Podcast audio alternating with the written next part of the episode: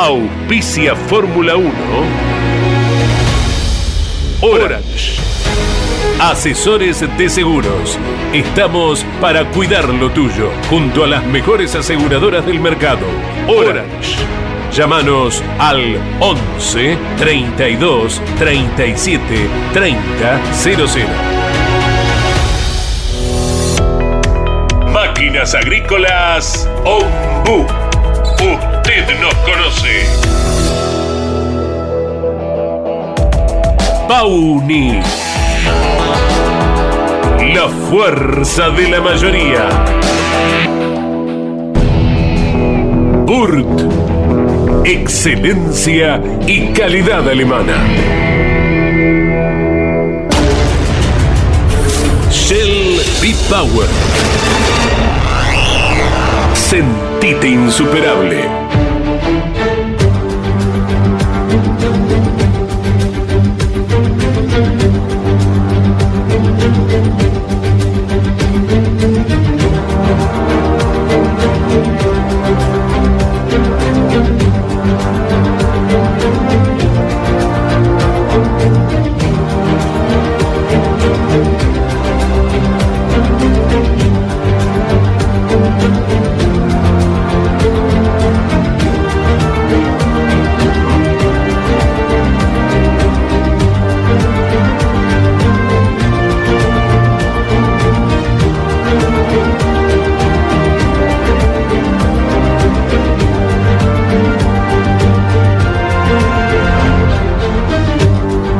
¿Qué es la Fórmula 1? Para los puristas es la máxima expresión tecnológica a nivel mundial. Para los amantes de historias legendarias es nuestro Juan Manuel Fangio, con 46 años, ganando una carrera imposible en el viejo Nürburgring. Para los sensibles es ese tímido granjero escocés llamado Jim Clark, desafiando la muerte en autos y circuitos extremadamente peligrosos mientras aplastaba a sus rivales. Para los románticos es Jackie Stewart contemplando en las tribunas las bellas mujeres, mientras llevaba la gloria a dos marcas que, solo con él, fueron campeonas mundiales. Para los perfeccionistas es Mercedes arrasando cuando decide participar de la máxima. Para los místicos es Ayrton Senna hablando con Dios mientras llevaba su auto a límites increíbles para cualquier otro mortal. La sensación con Ayrton era que realmente Dios manejaba ese McLaren. Para los prácticos es Alain Prost, solo arriesgando hasta lograr el resultado, como un estudioso Napoleón Bonaparte de estos tiempos. Para los amantes de la estrategia es el atlético Michael Schumacher, siendo el mejor de sus tiempos. Los vencía fuera y dentro de la pista. El Kaiser logró hasta ordenar Ferrari. Para los que creen en el destino, es la atrapante historia de Alberto Ascari, forzando los hechos hasta encontrar su propia muerte. Para los apasionados, es el italiano equipo Ferrari. Es rojo pasión sin lógica. Ferrari solo se puede entender desde el corazón de sus tifosis. Para los contemporáneos es Lewis Hamilton representando los valores de estos tiempos. Velocista implacable, cuerpo y mente adaptados a las exigencias actuales. El Mohamed Ali de la Fórmula 1. Para los nacionalistas es Emerson Fittipaldi, resignando prestigio y dinero en su momento de mayor gloria, por el sueño de que su país, Brasil, tuviera un gran equipo en la Fórmula 1. Para los tradicionalistas es la flema británica, el eterno bigote de Graham Hill, los autos verdes, los talleristas. Para ellos, el centro de la Fórmula 1 es el Reino Unido. ¿Qué es la Fórmula 1? Cada uno de ellos tiene su cuota de razón. La Fórmula 1 es todo esto. Por eso es lo que es. Bienvenidos a Fórmula 1, un mundo de sensaciones sin límites.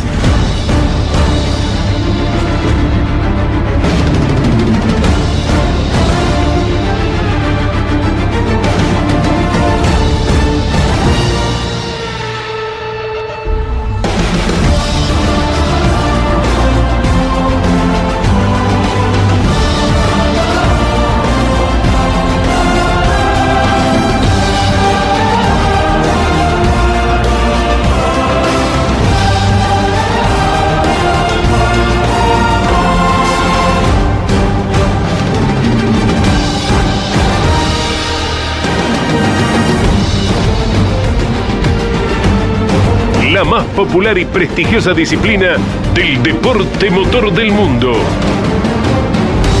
Llega a Campeones Radio Fórmula 1. Sueños, historias, leyendas, los ídolos de ayer y hoy, con la conducción de Lon Chileñani. Fórmula 1. Pasión sin límites.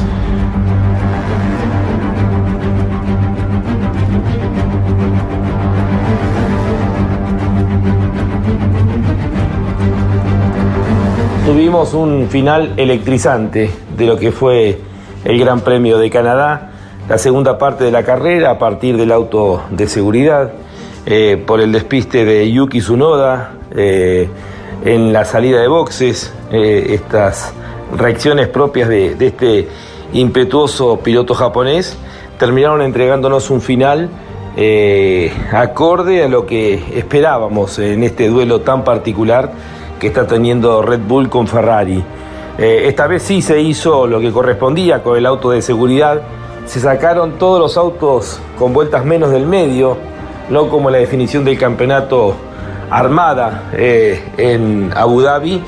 Y eso permitió tener a todos los pilotos uno detrás de otro para poder ver la pelea. Para eh, Hamilton un tercer puesto con una amplia sonrisa que significa una señal bien clara de que por lo menos en este circuito, que es uno de sus dos preferidos, eh, el de Canadá, el Gilles Villeneuve, y el de Silverstone son los que le han entregado mayor cantidad de victorias. Aquí consiguió su primer triunfo el año que debutó, eh, allá por eh, el año 2009. y para Carlos Sainz es una reivindicación. tal vez, o sea, una victoria hubiese sido lo que Ferrari esperaba de él, pero bueno, con los malos resultados que estaba teniendo últimamente, el pelearle de igual a igual a Verstappen lo posiciona nuevamente bien dentro de Ferrari. Esta victoria, la sexta del año sobre nueve carreras corridas por parte de Max Verstappen, lo ponen en toda su dimensión. El campeón del mundo ganó él la carrera porque eh, la Ferrari se notaba como mucho mejor, especialmente para lo que era la parte final de la carrera, con mejores neumáticos y la capacidad, la velocidad para hacer una leve diferencia antes de que se activara el DRS, le permitió al neerlandés lograr un triunfo que lo posicionan ya casi con dos carreras de ventaja de diferencia en relación a Checo Pérez, que rompió su motor, su compañero de equipo, y a su rival directo, el monegasco eh, Charles Leclerc. Tenemos mucho para analizar junto a todos ustedes de lo que dejó el Gran Premio de Canadá, novena fecha de las 22 previstas para este campeonato 2022. Bienvenidos a Fórmula 1, un mundo de sensaciones sin límites. Estás viviendo Fórmula 1 en Campeones Radio. Con la conducción de Lon Chileñani. Fórmula 1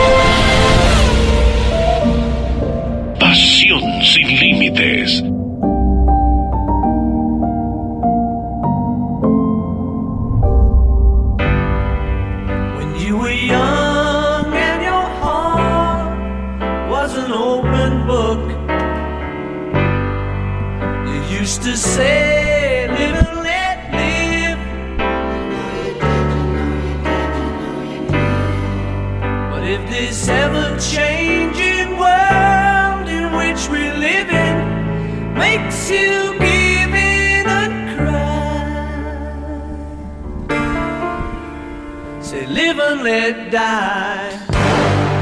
Buenas tardes con la voz inigualable de Paul McCartney que ha cumplido 80 años hace solamente dos días con este tema Vivir y dejar morir, uno de los temas eh, símbolos de Paul McCartney eh, hecha para una película de James Bond. Aquí estamos una vez más en Fórmula 1, programa número 58.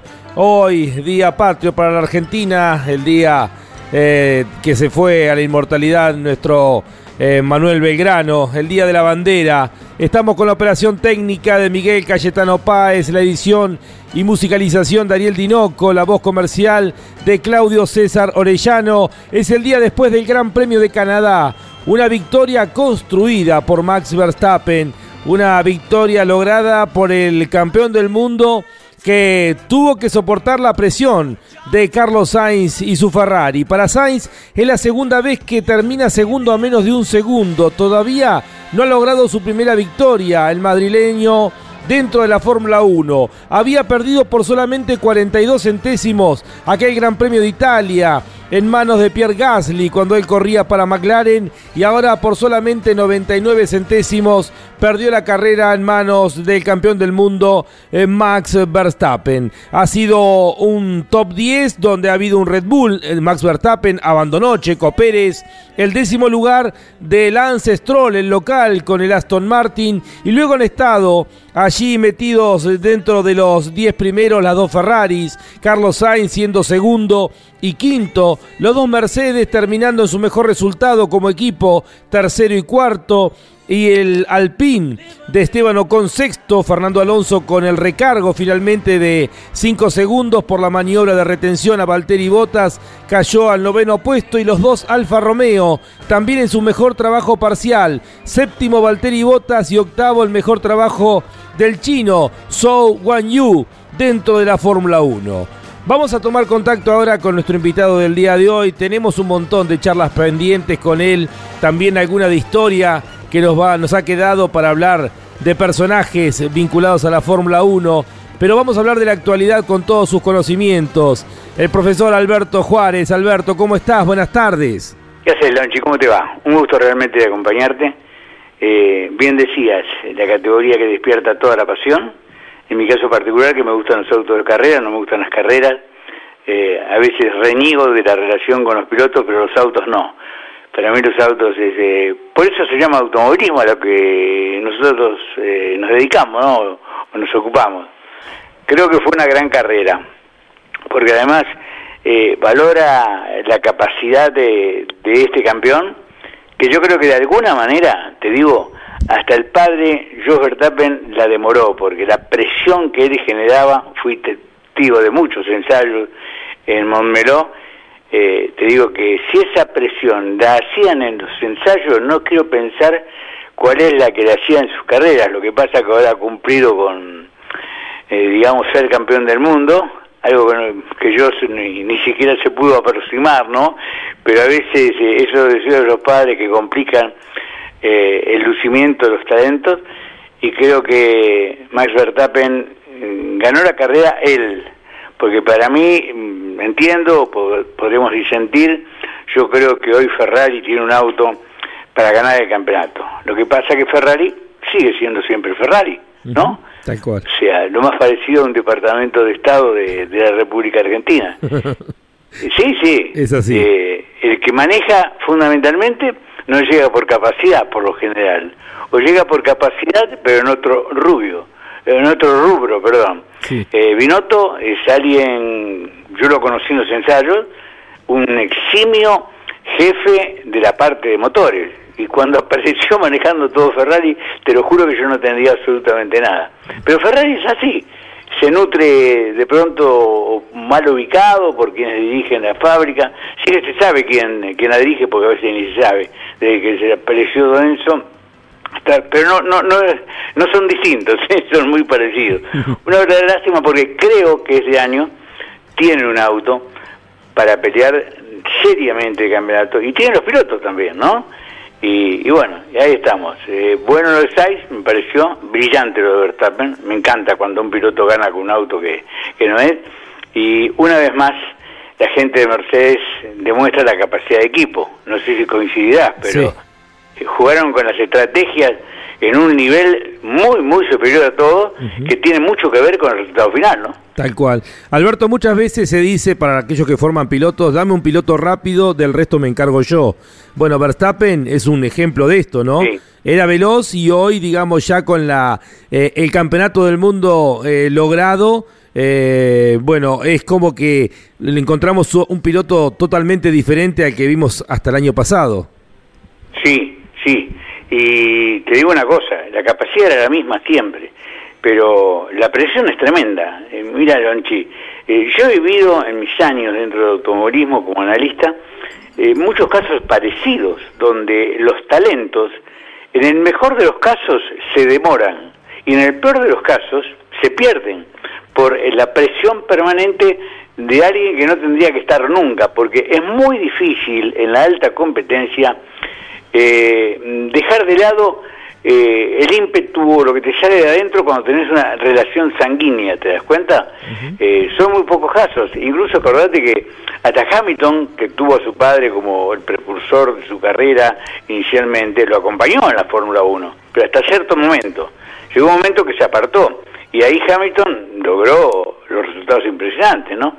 Creo que con Verstappen pa- eh, pasa algo igual, aunque también coincide con algo. Yo siempre digo, los grandes pilotos aparecen cuando están los grandes autos. Y para mí, Adrian Lewis es el número uno de la historia en el diseño de autos, ¿no? Eh, quienes de pronto lo, lo hemos tratado, lo hemos conocido, lo analizamos, hasta hemos leído su historia, te das cuenta que es un súper fanático, un apasionado, te digo, un líder eh, en el desarrollo de todo esto y sin duda ha aprovechado con este cambio de reglamentación la vasta experiencia, porque la experiencia de él viene desde la época, no sé, más de 20 años, desde cuando empezó a tener un desarrollo importante en Williams, eh, en Marge oportunamente, y bueno, y que ahora se ha encontrado con el presupuesto y con la posibilidad de un cambio de reglamento que le cayó como anillo al dedo, al tener él tanto conocimiento también del hoy eh, reincorporado efecto suelo, ¿no? Eh, Alberto, eh, Verstappen ha ganado hasta aquí seis de las nueve carreras corridas, es decir, dos tercios de las carreras, pero hubo dos que ganó por menos de un segundo. El Gran Premio de Arabia Saudita en Jeddah, donde le ganó él también a Leclerc, y ahora en el día de ayer el Gran Premio de Canadá, donde le gana él también a Sainz. Eh, esto que esto que uno las dos los dos comentarios tuyos, esto de que Ferrari tiene un potencial increíble y tal vez los pilotos no estén acorde a lo que hoy tiene Ferrari. Y, y esto de que Max Verstappen eh, en una Fórmula 1 tan tecnológica de que un campeón eh, le gane dos carreras como piloto por encima de la máquina. Claro. Eh, además, te digo una cosa, Ferrari eh, tiene que enfrentar cosas muy complejas. ¿Cuántos equipos está abasteciendo hoy mm, con motores? Y son tres. ¿Te das cuenta? Eh, a veces es demasiado. ¿Cuántos abastece Honda? Sí, solamente a su equipo satélite, eh, el, Eh, pero- el equipo que son ellos mismos, Alfa Tauri. Cuando le queda algún motor, ¿no? Tal cual, tal cual, tal cual. tal Porque cual. vos analizar la performance, hoy tenemos la suerte de disfrutar de, de una televisación impecable que te incluye las cámaras on board, que te permite de pronto eh, dilucidar eh, cuando un motor funciona o no funciona, porque aerodinámicamente eh, no, no hay tantas diferencias, ¿no? Y creo que eso también juega a favor, más allá de todo esto. Eh, calculá que ellos tienen Alfa Romeo, tienen Haas y tienen Ferrari. ¿Te das cuenta? Sí, y sí. bueno, eh, de hecho se ha visto que los motores han pasado su factura. Vemos que Leclerc tuvo que largarse del último lugar y además Sainz también está al límite, ¿no? De muchos factores que están reglamentados y que con tantas carreras, con tantas carreras y con un presupuesto ya acotado en relación al año pasado, es otra de las exigencias que vos tenés para vencer en esta oportunidad. Hablabas de Ferrari, ¿no? De este ministerio latino, ¿no?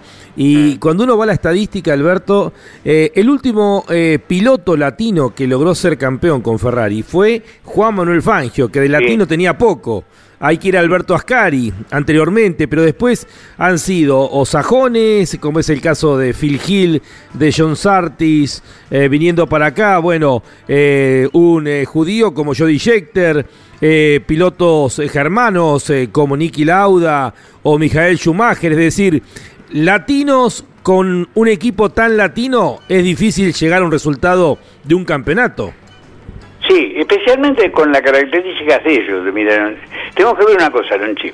Desde que empezó a tener el auto una importancia más relevante que el piloto, porque en la época de Fangio el piloto era mucho más que el auto, ¿no? cuando se comprobó la ingeniería de alto nivel, la informática, los eh, bancos de ensayos flujométricos eh, de partes y de autos, Ferrari, que siempre tenía en su momento los, eh, digamos, casi siempre tuvo el mejor presupuesto de la categoría. ¿Coincidís con eso? Totalmente. Salvo en las últimas etapas de Mercedes, que Mercedes entró como había entrado en el primer momento. Pero nunca eligió realmente. Yo me acuerdo cuando venía de muy capa caída, eh, con un John Barnard que para mí lo único que eh, realmente importante hizo fue trasladar la fibra de carbono de Estados Unidos al medio europeo y al medio mundial a través de la Fórmula 1. Acordate que Ferrari hasta le llevó el taller a Inglaterra, ¿te acuerdas? Me acuerdo, me acuerdo que fue todo un caos para Ferrari, cómo Ah. Ferrari se va a ir de, de- de Italia, ¿no? Sí, y nuestro, nuestro compatriota, ahora está eh, en Argentina por razones personales, Enrique Scalabroni, que estaba en el lucimiento pleno en Williams en aquel momento, ¿no? Fíjate vos, entró y no, el campeonato lo perdió el equipo por la pelea que tenía Alain Prost en su momento, en aquel momento, eh, en aquella instancia, cuando debió enfrentarse. ¿Y sabes por qué se fue? Eh, ¿Por qué se fue Scalabroni de Ferrari? Porque le pusieron un director de diseño cuando él terminó de diseñar el auto que iba a reemplazar a ese casi campeón, no casi campeón, eh, realmente, un eh, director de diseño que venía a diseñar el Fiat Uno y que había ganado el premio del el auto de Europa. No sé cómo, eh, la dirección de Ferrari lo puse ahí, bueno, y ese hombre vino y dijo, auto que gana, no se toca. Y Scalabrini dice, no, auto que no se toca no gana. Y de hecho ahora lo vemos, ¿no? Como, ¿Cuál es el cambio de los autos que trabajan permanentemente y hasta dónde llegan, por ejemplo, eh, con el caso de Aston Martin ahora que no tiene eh, equipamiento, que de pronto no sé si tendrá el presupuesto para seguir desarrollando.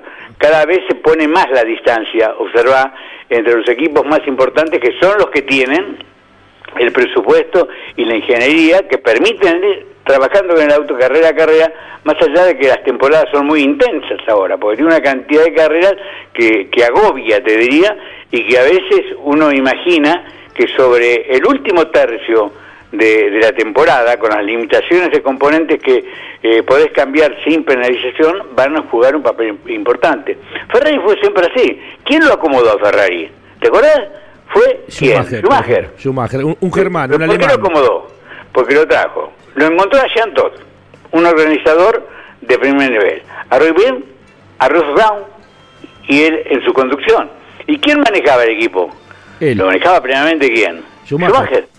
Sí, sí, sí. ¿Te das cuenta? Dame el presupuesto de Ferrari y él lo organizó como un alemán. Ah, ahí está.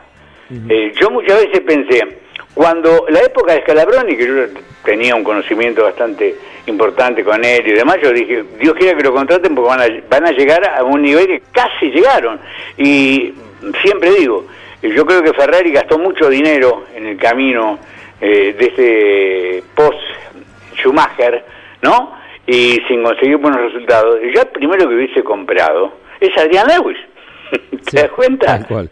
Porque la demostración que ha hecho desde que se inició en Williams, que fue cuando se fue Enrique a Ferrari, él fue el que ingresó, ¿no? Eh, con Patrick Head, que Patrick Head es un organizador más que un ingeniero de diseño, y bueno, y de ahí en adelante lo que hizo con, con Red Bull en su momento, acordate, ¿no? Sí. O sea, hizo que Vettel, que es un buen piloto, pero ¿cuántos pilotos de, de- de mayor nivel no han llegado a los cuatro campeonatos de Vettel? ¿Te das cuenta? Porque en definitiva son carreras de autos. Alberto, desde ya, mil gracias por todo este tiempo que nos estás eh, dando. La última pregunta, obviamente, tiene que ver con Adrian Newey. Me gustaría que hables un poco de él. Me decían, em, sumado a la experiencia de ser el único que viene de la época de los autos alares en la Fórmula 1, Adrian Newey ha sido una pieza también fundamental en el desarrollo de los autos ligados a la Indy, que nunca dejaron de ser autos alares y toda esa experiencia más su capacidad generan lo que es hoy. Tremendo, tremendo. Porque fue un hombre que supo aprovechar su capacidad desarrollada en Europa. Hubo un momento que Neuwis vivía volando y trabajando los diseños arriba del avión, tanto para ir de Europa a Estados Unidos como de Estados Unidos a Europa, porque aceptó su desafío en aquel momento, estuvo dentro de dos o tres equipos y llegó un lucimiento tremendo, hizo descubrimientos, te diría, de cosas tremendas eh, en función de los resultados que obtuvo.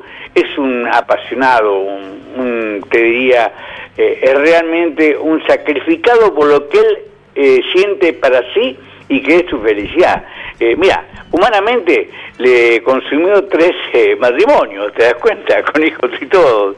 O sea, no tiene no tiene forma de apartarse de desarrollar esta pasión. Es un hombre que le gusta mucho el automovilismo, que además es apasionado, mm, le gusta correr. Eh, ocho o diez años atrás cometió realmente un error tremendo porque estuvo casi seis meses con problemas eh, físicos por un golpazo, porque manejando nunca fue lo que fue diseñando, ¿no? Y, bueno, Estados Unidos él fue el mentor de más de un triunfo en las 500 millas de Indianápolis, ¿no? Más allá de la cantidad de campeonatos que tiene dentro de la Fórmula 1. Sin duda, es más, yo invito a que pueda tener acceso a que lea la historia de, de Adriana Newis para tener idea de cuál es. Que además tiene un perfil bastante bajo. ¿eh? Es muy difícil verlo a veces, aun cuando está en un autódromo, eh, entrevistado por la televisión, ¿no? Y es un tipo que realmente eh, merece un lucimiento que, a mucho no importa. El tiempo que podría emplear eh, en los contactos, te diría, eh, normales con el periodismo, con los equipos y demás, lo hace desarrollando autos como el año pasado lo hizo con la suspensión progresiva y el raque variando la altura atrás para adelante, que en algún momento que, que haya tiempo si querés esto lo explico, y lo que ocurrió ahora, ¿no? Porque fue quien mejor resolvió el problema del sistema del efecto suelo eh, al instante de que se llega al límite y aparece esa eh, famosa eh, flotación y rebote o rebote y flotación que, que tanto mortifica no solo a los autos, porque hoy con, audiblemente te das cuenta que el, motor por momento trata de pasarse de vuelta, lo que pasa es que la electrónica hoy es rápida y lo impide, ¿no? Ni que hablar la exigencia que le pone al piloto que físicamente termina prácticamente agotado. Es más, eh, Lonchi, eh, algún fin de semana que no tengas, eh, digamos, el tiempo de una carrera, me encantaría explicar a la gente cómo es el efecto suelo, y cómo es el efecto de flotación y rebote, porque si bien vos me conocés eh, desde que apenas empezaste a caminar, yo no hago periodismo de periodistas, ¿no? Pero no me gusta que, de pronto no se interpreten y que se, se den opiniones sobre, sobre esto. El efecto suelo hace flotación y rebote, pero puede variarse. Y Ferrari lo hace muy bien usando una altura superior que compromete menos esa distancia entre el ala y el piso. Pero es largo de exponer. Eh, yo te abrazo mm, a la distancia, te agradezco este contacto con la gente de Fórmula 1 que seguramente los que están escuchando tienen tanta pasión como yo. El compromiso, Alberto, cuando venga el receso de poder hablar mucho, ya aparte con ya algunas carreras más, de todo lo que genera el rebote, el porpoising, como se le dice, el efecto suelo y todo lo que ha entregado esta, este nuevo reglamento de la Fórmula 1. Mil gracias por estar, Alberto. Cariño para toda la familia. Bueno, igualmente a los tuyos. Abrazo enorme. Feliz día de la bandera. El profesor Alberto Juárez ha pasado por Fórmula 1. Estás viviendo Fórmula 1 en Campeones Radio. Con la conducción de Lon Chileñani. Fórmula 1. Pasión sin límites.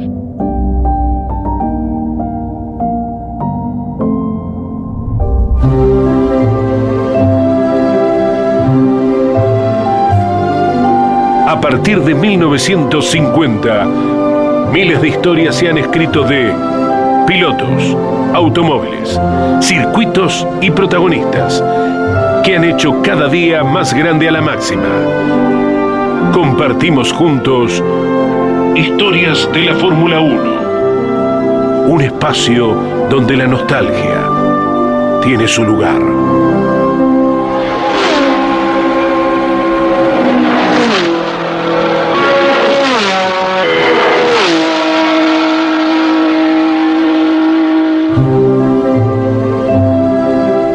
Nos vamos al 16 de julio del año 1995, hace casi 27 años atrás. Se corría el Gran Premio de Gran Bretaña en el circuito de Silverstone, la octava fecha de las 17 previstas para ese campeonato. Llegaba en mitad de torneo y Michael Schumacher con el Benetton Renault, el campeón del mundo, había logrado cuatro victorias y sumar 46 puntos. Detrás, quien había perdido el campeonato en la última carrera del año anterior, Damon Hill con el Williams Renault, con dos victorias y a 11 puntos de diferencia, es decir, casi una carrera o más de una carrera de ventaja a favor del alemán. En la clasificación con tiempo inestable, Damon Hill era el más rápido a 207 kilómetros de promedio. Era segundo su rival directo en el campeonato, Michael Schumacher, a 27 centésimos y tercero David Coulthard, a 82 el compañero de equipo de Damon Hill. El inglés tomó la punta y fue el líder desde la vuelta número 1 hasta la vuelta 22. Michael Schumacher perdió el segundo puesto y ese lugar fue tomado por el francés Jean Alesi con la Ferrari. Desde la vuelta 18 se reflejó un duelo directo entre los dos aspirantes al título.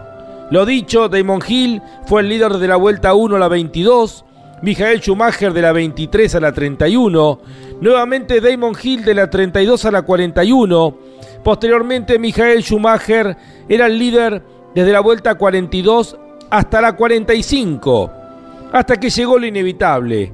Damon Hill se tiró en el frenaje de la curva a priori, Schumacher se cerró, los dos quedaron fuera de carrera, pero esta vez la responsabilidad era del piloto local. Con una leve llovizna, Johnny Herbert, el inglés de Benetton, y David Coulthard, el escocés de Williams, pelearon la victoria. Eran dos británicos peleando por el Gran Premio de su país. Finalmente Johnny Herbert, Johnny Herbert ganó la carrera con el Benetton Renault. Fue segundo Jan Alesi con la Ferrari a 16 segundos y tercero David Coulthard con el Williams Renault a 23 segundos. Solo cinco autos terminaron en la vuelta del ganador. Fue la primera de sus tres victorias en la Fórmula 1 para Johnny Herbert. Esta obviamente muy especial, ya que fue la victoria en el Gran Premio de su país. El duelo Schumacher-Hill tenía un nuevo capítulo, luego del toque que había definido el título de 1994 en Australia. Esta corona, la segunda del alemán, tuvo una segunda parte contundente para el piloto Benetton. Gran Bretaña se recuerda por la lucha rueda a rueda entre Schumacher y Hill, que terminó una vez más en un toque. Así es la Fórmula 1, un cofre lleno de recuerdos, un cofre para abrir y disfrutar.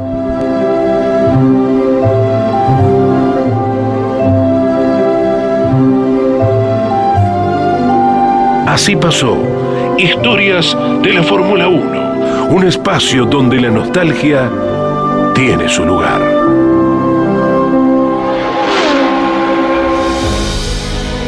Está auspiciando Fórmula 1 Orange. Asesores de seguros. Estamos para cuidar lo tuyo, junto a las mejores aseguradoras del mercado. Orange.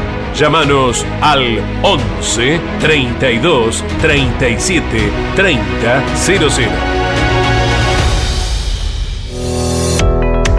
Máquinas Agrícolas Ombu. Usted nos conoce. Pauni. La fuerza de la mayoría. Burt. Excelencia y calidad alemana.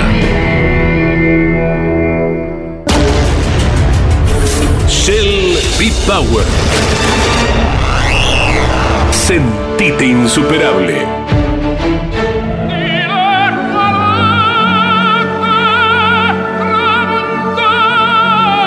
Enzo Ferrari creó una marca de automóviles.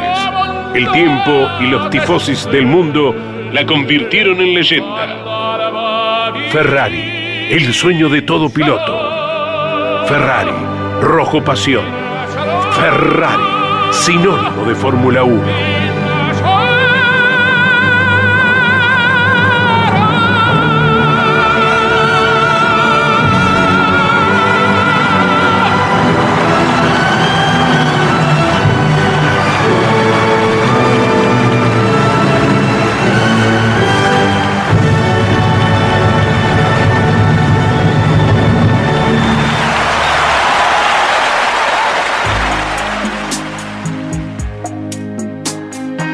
Battene amore, che siamo ancora in tempo, credi di no, spensierato, sei contento.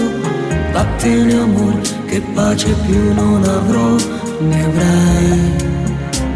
Perderemo il sonno. credi In questo spazio siamo tutti italiani, benvenuto al spazio Ferrari. Minimizar los riesgos, minimizar el resultado final de lo que podía parecer a priori una auténtica catástrofe para, para Ferrari. Eh, Verstappen largando desde la primera posición, el cambio de unidad de potencia. Primero aparecieron algunos elementos y que iban a ser solamente 10 posiciones en la grilla, finalmente fue eh, la decisión por parte de Ferrari el sábado por la mañana de cambiar literalmente la unidad de potencia y esto llevarlo a largar ya en las últimas posiciones. Charles Leclerc largó desde el puesto número 19 y su rival directo de campeonato desde la primera posición.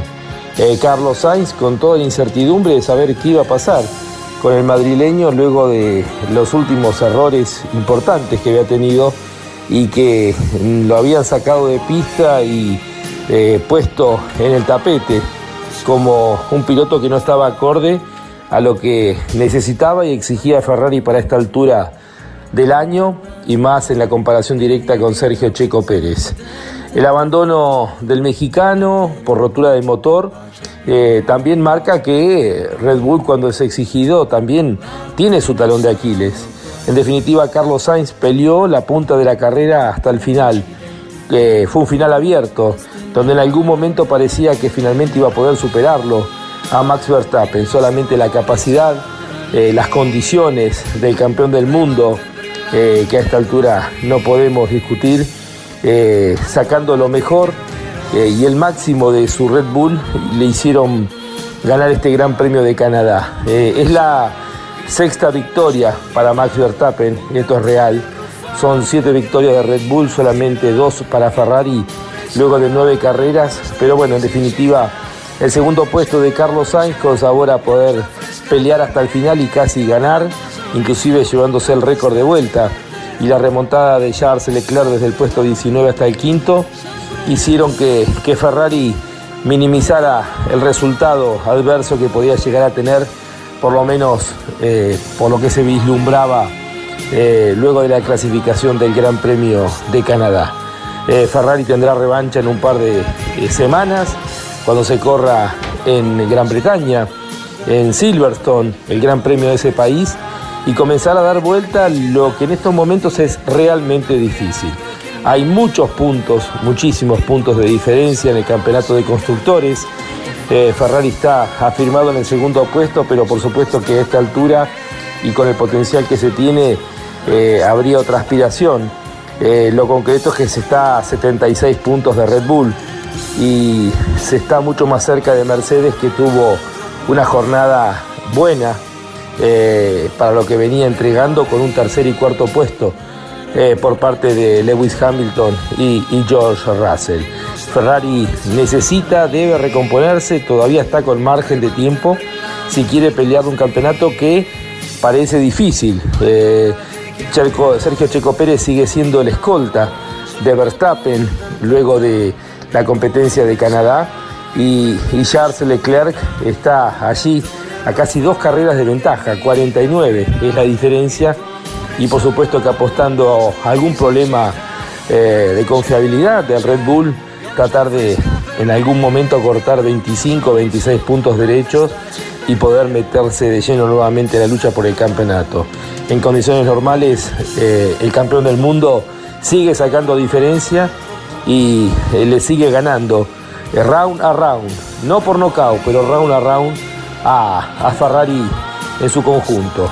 Sainz estuvo cerca, pudo haber ganado, no se dio, la aceleración, la tracción del Red Bull era superior y ese pequeño margen más la capacidad conductiva de Max Verstappen le permitieron ganar el Gran Premio de Canadá.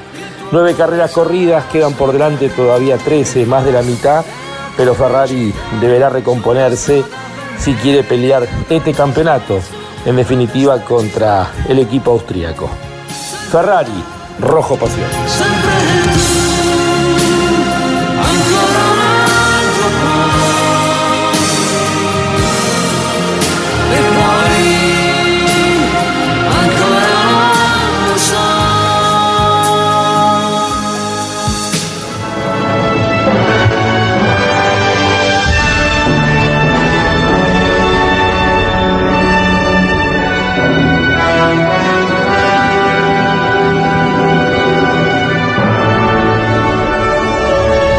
Fue Ferrari, el sueño de todo piloto. Ferrari, rojo pasión. Ferrari, sinónimo de Fórmula 1.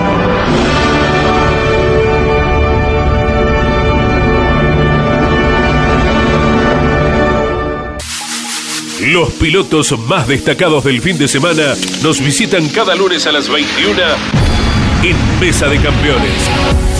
Análisis y opinión con un estilo único. Buenas noches, les proponemos el análisis del deporte motor. Mesa de Campeones por el Garage TV, con la conducción de Jorge Luis Leñani. Estás viviendo Fórmula 1 en Campeones Radio, con la conducción de Lonchi Leñani. Fórmula 1. Pasión sin límites.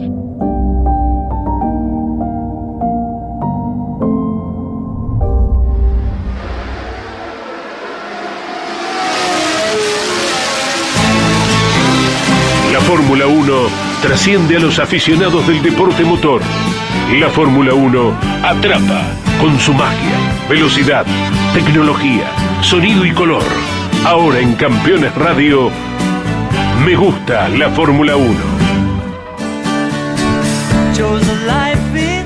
Amigo de toda la vida, integrante del equipo Campeones, eh, responsable técnico de miles de transmisión, pero por sobre todas las cosas un apasionado del automovilismo y de la Fórmula 1.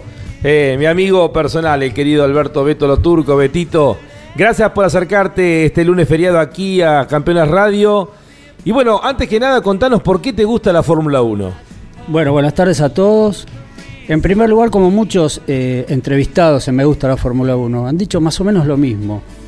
O sea, todo empezó cuando éramos chicos y prendíamos ese televisor en blanco y negro quizás y veíamos las carreras y lo veíamos a Reutemann. Este, una generación que vivimos esas carreras apasionadamente del otro lado del televisor.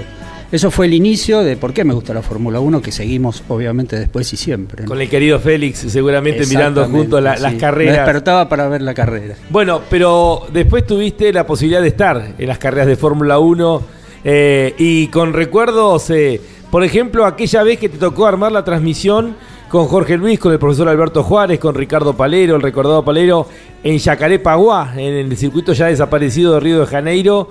Y contanos cómo fue aquella vez que era la época de los motores de mil caballos, la época de Ayrton Senna y Alain Prost, Los B10, los B10, B10 y B12, si equivoco. turbos. turbos.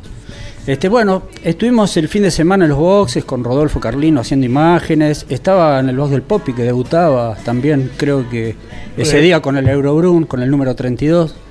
Este, y bueno, llegó el fin de semana, el día de la carrera, y teníamos un lugar en una cabina de transmisión en la tribuna que tenía un techo inmenso, Yacarepaguá, y la recta de atrás, digamos, que era prolongadísima.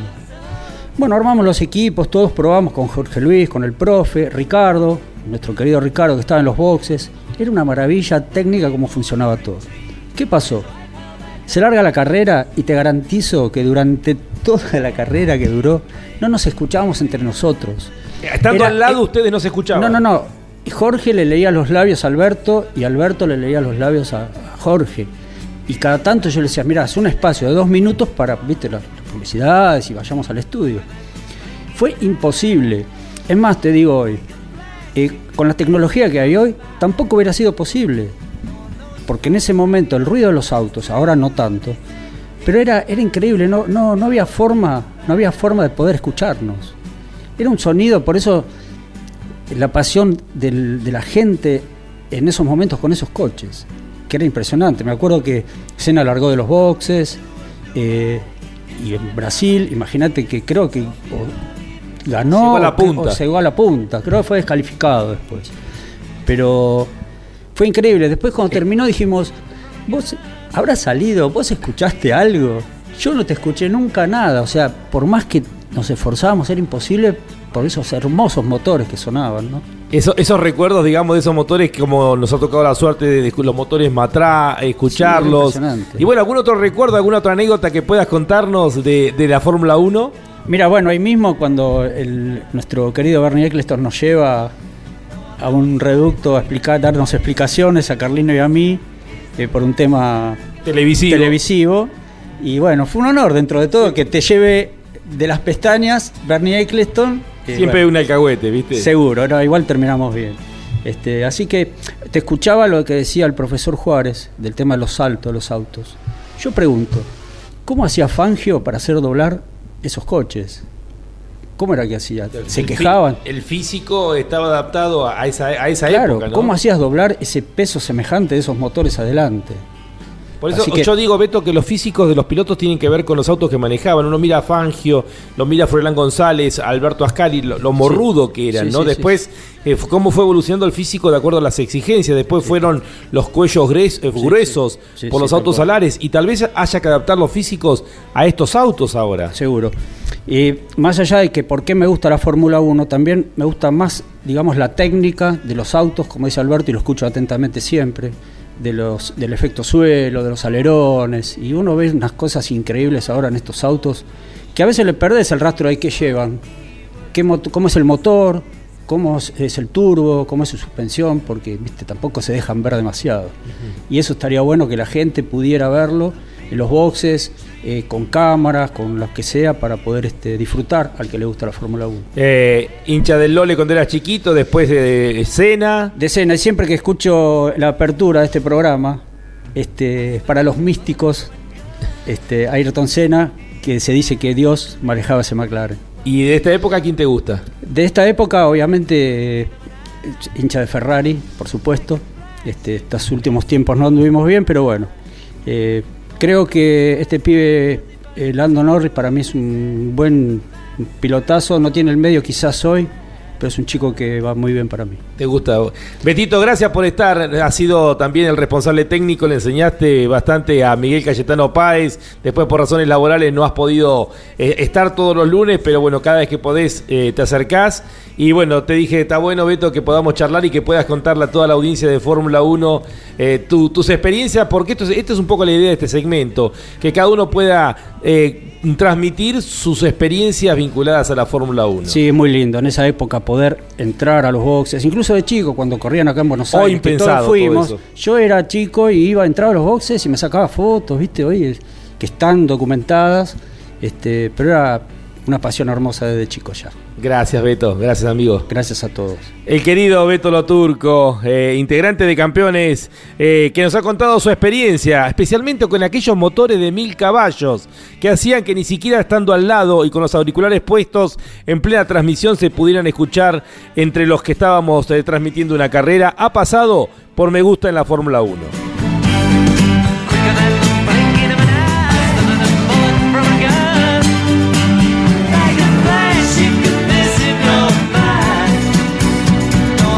Campeones Radio, esto fue. Me Gusta la Fórmula 1.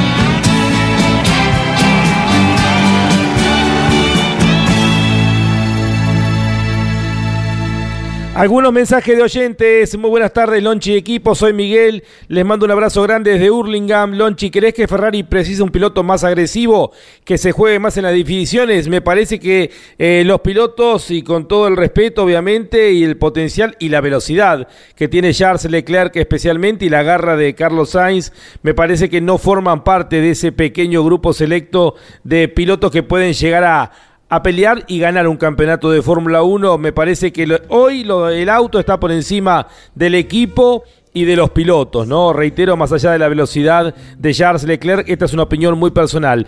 No tuve tiempo de eh, pasar el teléfono hoy, el 11 50 54 88 18. Igual, gracias a los que se eh, comunican. Hola Lonchi, saludos desde Punta Alta. Una lástima, Carlos Sainz. Eh, casi gana por primera vez, pero la victoria está ahí. Es así, una vez más se le negó por muy poco a Carlos Sainz. que bueno, sigue en busca de su primera victoria. Buenas tardes, Lonchi. Si bien Sainz realizó una carrera brillante, ¿pensás que Leclerc hubiera sido algo más agresivo en el ataque a Verstappen? Saludos a todos los campeones, Daniel Yani desde Firmat Santa Fe. Bueno, recordamos las luchas que han tenido Leclerc y Verstappen en la primera parte del campeonato. Eh, creo que Verstappen les ganó la carrera, como también ganó aquella como mencionábamos anteriormente, en Jeddah, en Arabia Saudita. Eh, Verstappen está en un nivel superlativo, el título le ha dado una confianza que hoy le permite ganarle, como hice en el comentario del segmento Ferrari, a todo el equipo completo. Algunos aspectos para destacar eh, antes de ir a la parte final del programa. Eh, el auto de seguridad que mm, obligó Yuki Tsunoda bueno, para hacer todo el sistema normal, es decir, sacar el auto, dar la orden para que los pilotos eh, recuperen la vuelta, todos los pilotos recuperen la vuelta y se pongan detrás del último, llevó seis vueltas. Esto como ejemplo de aquel, aquel final manipulado que tuvo la Fórmula 1 el año pasado en Abu Dhabi. Reitero, Hacer todo el sistema correcto como corresponde, como se hizo esta vez, lleva seis vueltas. Llevó seis vueltas. Por eso siempre decimos que, por supuesto que más allá que nadie niega el merecimiento que tuvo Max Verstappen de aquel título, también fue un resultado manipulado, porque no se hizo cumplir la vuelta, recuperar la vuelta a todos los pilotos, sino solamente a los que estaban entre medio de Hamilton y Verstappen, y no, por ejemplo, lo que había entre Verstappen y Sainz, que Sainz podría haber atacado la posición del neerlandés. Particularidades de la primera parte del campeonato, que ha sido más al estilo Estados Unidos, más estilo Indy que es la Fórmula 1. Hemos tenido nueve carreras, solamente tres en autódromos. Tres carreras en autódromos. Bahrein, Imola y eh, la competencia de Barcelona tres carreras en, digamos, circuitos semipermanentes, podríamos llamarlos así. ¿eh? El circuito de mm, eh, Miami, el circuito de Australia y este fin de semana el Gilles Villeneuve. Y tres circuitos callejeros, Jeddah, Mónaco y Azerbaiyán, Bakú. Exacto, bien, Beto. Es decir, hemos tenido casi un campeonato al estilo Indy en esta primera parte, en estas primeras nueve carreras. Es un dato que, bueno, que me quedó. Y ahora vienen siete autódromos. Es decir, ahora vamos a la parte tradicional de la Fórmula 1. Siete autódromos ligados a la historia de la Fórmula 1 y a Europa. Silverstone, el de Austria, el A1, el Red Bull Ring, el circuito de Paul Ricard en Francia, el Húngaro Ring en Hungría, Spa en Bélgica, Sanford en eh, los Países Bajos y Monza en Italia. Es decir, que esta parte del campeonato, las próximas siete carreras, serán de autódromos. Ahí estaremos en 16 y luego ya iremos a la parte final que van a ser nuevamente callejeros y autódromos. Eh, una particularidad de este año de la Fórmula 1 con la gente de Liberty Media. Eh, el último dato para poder compartir con todos ustedes. El único piloto que ha sumado puntos en las nueve carreras, George Russell.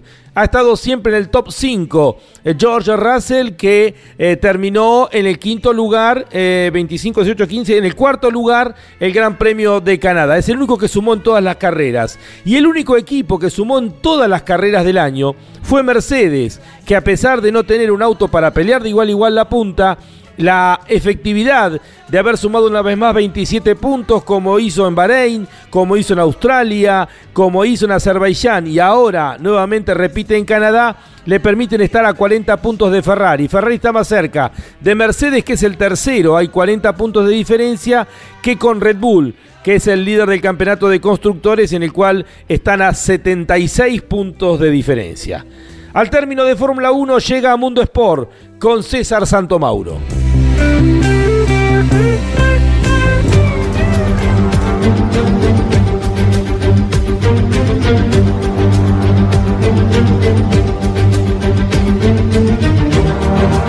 Ya estamos pensando en lo que se viene. El mes de julio va a ser la próxima cita de la Fórmula 1 luego del paso por Canadá. Eh, se ha corrido en callejeros, eh, ultra rápidos, callejeros lentos, en semipermanentes, pocos autódromos en esta primera parte del campeonato. Hemos tenido circuitos como el de Australia o este de Canadá que son semipermanentes, en parques, eh, algo que no podríamos definir como un callejero, como se dio el caso de Miami, Mónaco, Azerbaiyán, es decir, la mayoría de las carreras no fueron en autódromos y ahora eh, llega el momento de volver a los autódromos, muchos de ellos eh, tradicionales. Eh, ¿Red Bull tiene algo más que Ferrari o es el conjunto el que está dando en estos momentos esa ventaja de casi dos carreras luego del Gran Premio de Canadá? ¿Es la madurez que ha conseguido luego del campeonato Max Verstappen el que se está sobreponiendo al potencial de Ferrari que no termina de cristalizarse? Para Ferrari, luego de tres pasos para atrás, este pareciera ser por lo menos un paso equidistante. Se perdió la carrera con Verstappen, es verdad, pero Sainz estuvo ahí, eh, lo tuvo a tiro en varios momentos y Charles Leclerc, que ha tenido que penalizar con su primera unidad de potencia, recuperó bastante. Veremos qué nos depara en un par de semanas eh, Silverstone, el Gran Premio de Gran Bretaña. Tenemos mucho para seguir analizando la próxima semana de este campeonato 2022 de la Fórmula 1. Nos reencontramos la próxima semana para seguir analizando Canadá, eh, seguir analizando la primera parte de este campeonato y también palpitar lo que se viene. Aquí en Fórmula 1, Fórmula 1, un mundo de sensaciones sin límites. Hasta la próxima semana.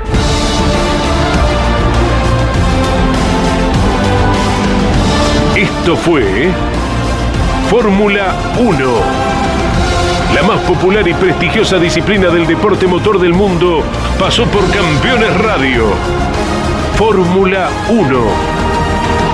Sueños, historias, leyendas, los ídolos de ayer y hoy. Con la conducción de Lon Chileñani. Fórmula 1. Pasión sin límites. Hasta la próxima semana.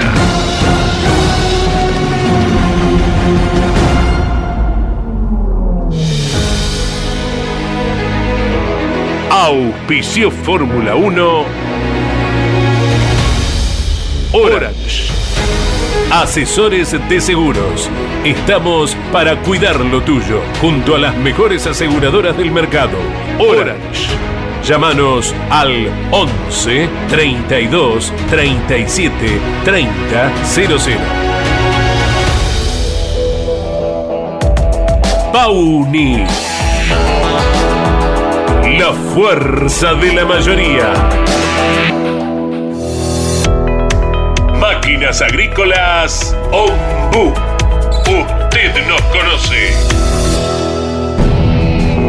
Burt. Excelencia y calidad alemana. Shell B-Power. Sentite insuperable. Campeones. Una radio 100% automovilismo.